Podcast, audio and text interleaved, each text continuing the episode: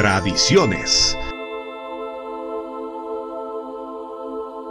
Dice que hay un mundo espiritual y en efecto, ¿cómo no lo va a ver? En ese mundo, en el mundo espiritual en el que no vemos, ahí está Dios. Dios es espíritu. Están los ángeles, que no los vemos, pero sentimos su influencia y su trabajo entre nosotros los seres humanos. En el mundo espiritual también está Satanás y están los demonios, que también vemos su influencia y su trabajo en el mundo físico. Ellos habitan en el mundo espiritual. Y en efecto, la Biblia lo declara.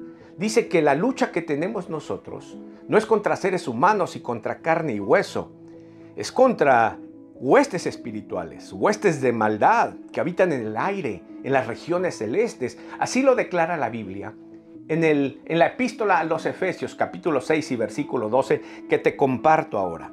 Efesios 6:12 dice de esta manera, porque no tenemos lucha contra sangre y carne, sino contra principados, contra potestades, contra los gobernadores de las tinieblas de este siglo, contra huestes espirituales de maldad en las regiones celestes.